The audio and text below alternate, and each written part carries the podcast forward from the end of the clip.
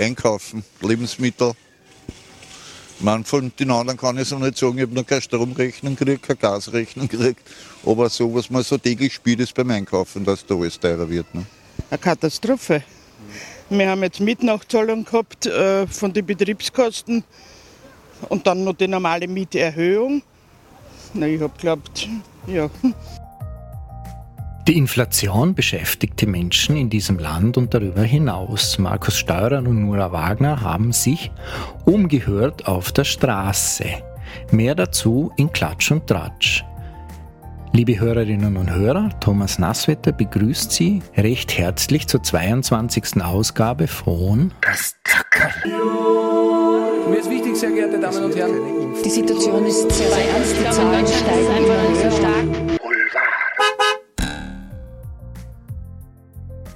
Wird aus Papst Franziskus bald ein Ex-Papst Franziskus? Das fragt sich Zack Zack Politikexperte Benedikt Faast in seinem Artikel zu Papstgerüchten aus Rom. Tatsache ist, Franziskus plagen gesundheitliche Probleme. Das rechte Knie schmerzt so stark, dass er kaum mehr gehen kann. Zu Audienzen erscheint der 85-Jährige im Rollstuhl.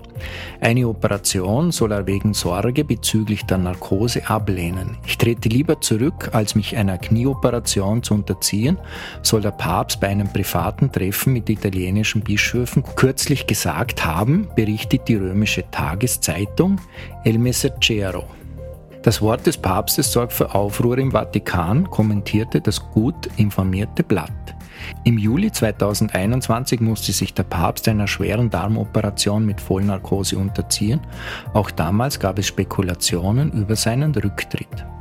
Dazu passen weitere Spekulationen über das am 27. August einberufene Konsortium zur Ernennung von 21 neuen Kardinälen. 16 von ihnen sind dann zur Papstwahl berechtigt.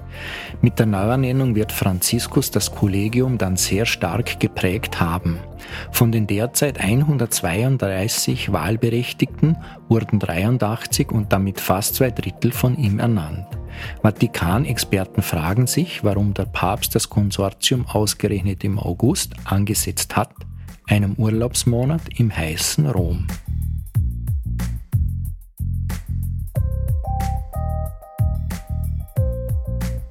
Bibi Klaassen, erfolgreiche Influencerin mit 10 Millionen Followern, hat diese Woche offenbar zwei recht verklausulierte Hinweise auf ihre Trennung von ihrem Ehemann Julian gegeben.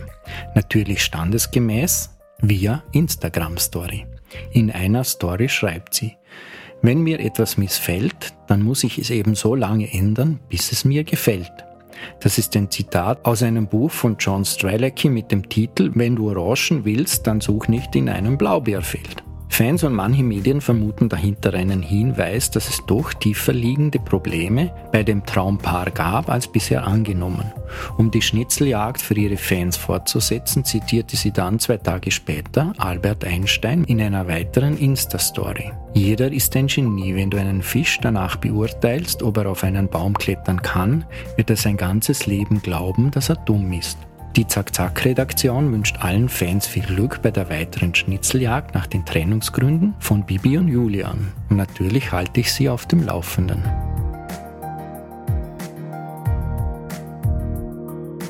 Deutschlands Psychotherapeuten fordern eine Verteuerung von Alkohol und eine Legalisierung von Cannabis. Beides sollte zudem wie alle anderen legalen Rauschmittel nur noch in lizenzierten Geschäften abgegeben werden dürfen, so die Bundespsychotherapeutenkammer in einer am Donnerstag veröffentlichten Aussendung. Die Kammer plädiert zugleich für ein Mindestalter von 18 Jahren für den Kauf aller legalen Drogen. Die Abgabe an Minderjährige müsse stärker als bisher sanktioniert werden. Alkohol ist deutlich gefährlicher als Cannabis stellt die Bundespsychotherapeutenkammer fest. So trinke fast jede und jeder Fünfte in Deutschland riskant viel davon. Alkohol könne tödlich sein, Cannabis gelte dagegen als moderat schädliche Droge. Cannabis sei nicht harmlos und berge insbesondere das Risiko von Psychosen. Doch der Gebrauch von Cannabis nehme trotz Verbot seit Jahrzehnten zu. Die bisherige Politik mit dem Ziel der Einschränkung vom Cannabisgebrauch sei gescheitert. Der Gehalt des psychoaktiven Wirkstoffes THC soll aber auf höchstens 15 Prozent beschränkt werden, schlagen die Psychotherapeuten vor. Tratsch und Klatsch. Tratsch und Klatsch. Mit Markus Steurer. Ja, wie ihr im Vorspann vielleicht schon gehört habt, ähm, waren am Donnerstag meine Kollegin Nura und ich in Favoriten unterwegs, um mit den Leuten dort das Aufregerthema im Moment zu besprechen. Und zwar ist das die Teuerung. Egal ob Wohnen, Energie, Lebensmittel, Tanken, gefühlt alles wird teurer.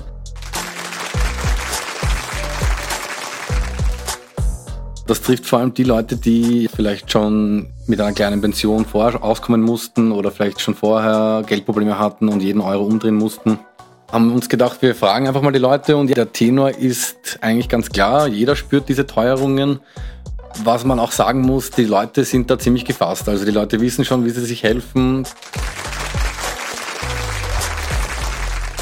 Die eine weicht zum Beispiel auf ihre Rabattmackerl aus braucht er dann mal drei Stunden länger zum Einkaufen, weil man halt dann da alle Angebote von allen möglichen Supermärkten abklappert.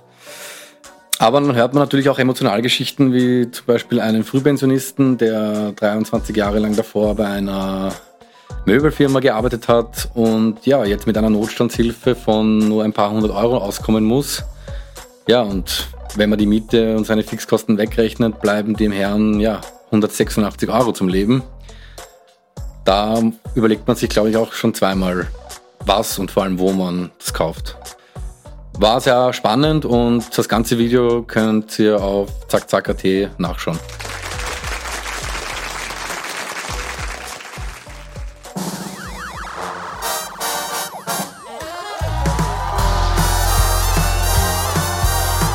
Das Thema der Woche mit Ben Weiser.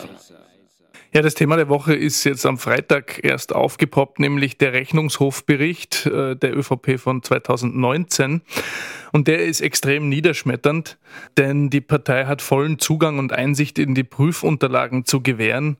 Und erstmals wird auch ein Wirtschaftsprüfer in die Parteizentrale geschickt. Also das heißt, das ganze Ausmaß dieser Katastrophe ist noch überhaupt nicht bekannt.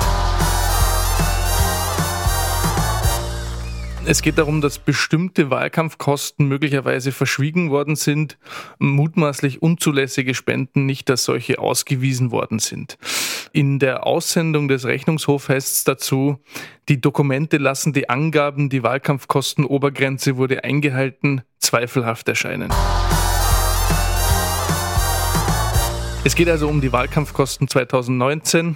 Das ist ein Fiasko, das sich angebahnt hat, denn seit äh, ja, knapp zwei Jahren versucht der Rechnungshof irgendwie an diesen Bericht zu kommen.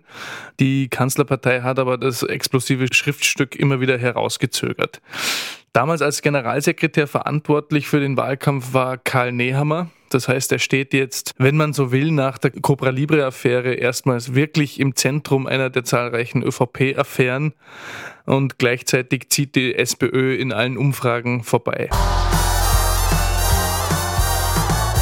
Das liegt aber vor allem an der ÖVP. Also ich glaube, dass die Roten nicht einmal wissen, wie ihnen da geschieht, weil sie sich in Wahrheit durchscholzen. Also äh, ein geflügeltes Wort in Anlehnung an den deutschen Bundeskanzler Olaf Scholz, der vor allem wegen der Schwäche des CDU-Kandidaten Armin Laschet den Bundestagswahlkampf gewonnen hat. Und äh, ähnlich könnte es jetzt auch in Österreich laufen. Für die ÖVP ist es wirklich eine Katastrophe, denn sie versucht jetzt auch wieder das Ganze herunterzuspielen und sagt, man hätte irgendwie äh, das Ganze lückenlos und korrekt abgegeben und man sehe der Prüfung gelassen entgegen. Das ist eine Realitätsverweigerung. Hinzu kommt die Wahl in Niederösterreich im Frühjahr. Da droht die ÖVP die absolute Mehrheit zu verlieren. Insofern ist es nicht mehr ganz unwahrscheinlich, dass der Neuwahltermin immer näher rückt.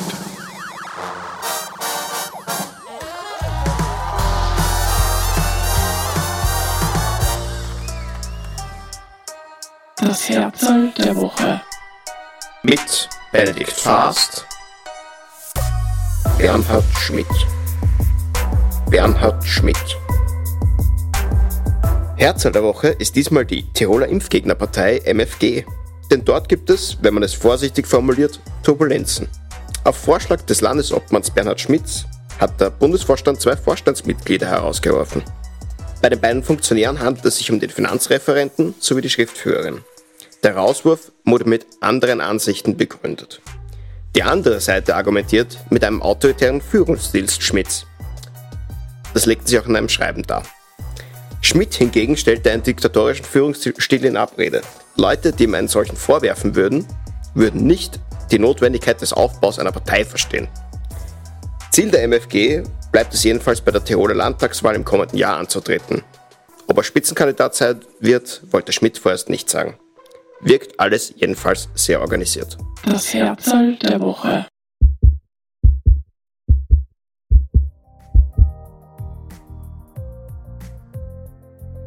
Zum Schluss noch eine Meldung aus der Redaktion. Diese Woche hatten wir eine junge Frau mit dem Namen Lina in der Redaktion zu Besuch. Sie hat ihre berufspraktischen Tage bei Zack Zack absolviert. Liebe Lina, würdest du dich kurz vorstellen? Hallo, ich bin die Lina, ich bin 14 Jahre alt und ich besuche die vierte Klasse der Franklinstraße 26. Ich war eben diese Woche für die berufspraktischen Tage hier bei Zack Zack. Und was ist so dein Eindruck nach einer Woche Zack Zack? Also ich habe es mir komplett anders vorgestellt, aber nicht im negativen Sinne, sondern ich habe gedacht, dass hier alles viel strenger zugeht. Aber jetzt habe ich eben erfahren, dass das alles gar nicht so streng ist und es eigentlich ziemlich locker zugeht hier. Also man kann mit allen über, über alles reden eigentlich und hier sind auch alle per Du, das finde ich auch sehr gut. Und insgesamt hat es mir echt sehr gut gefallen. Was waren so die beiden Highlights diese Woche? Ja, also natürlich das jetzt, das Interview. Und mir hat auch die Reportage gefallen, wo ich dabei sein durfte.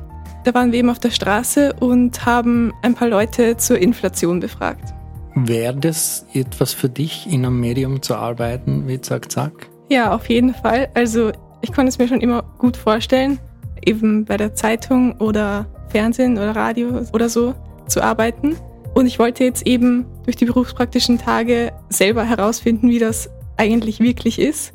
Ich bin sehr positiv überrascht und ich kann mir auf jeden Fall sehr gut vorstellen, das später mal beruflich zu machen. Auch wenn es vielleicht nicht in allen Redaktionen dieser Welt so locker jetzt unter Anführungszeichen zugeht wie bei Zack Zack. Ja. Gut, liebe Lina, vielen Dank für das Interview. Danke auch. Ich wünsche dir alles Gute weiterhin und ja, vielleicht sehen wir uns hier dann später in ein paar Jahren. Das würde ich hoffen. Das, liebe Hörerinnen und Hörer, war die 22. Ausgabe unseres Polit-Boulevard-Magazins Das Zackerl. Thomas Nasswetter wünscht Ihnen im Namen der Redaktion eine schöne Woche, machen Sie es gut und bleiben Sie uns gewogen. Das Zackerl. Mir ist wichtig, sehr geehrte Damen und Herren. Die Situation ist sehr ernst, die Zahlen steigen immer höher.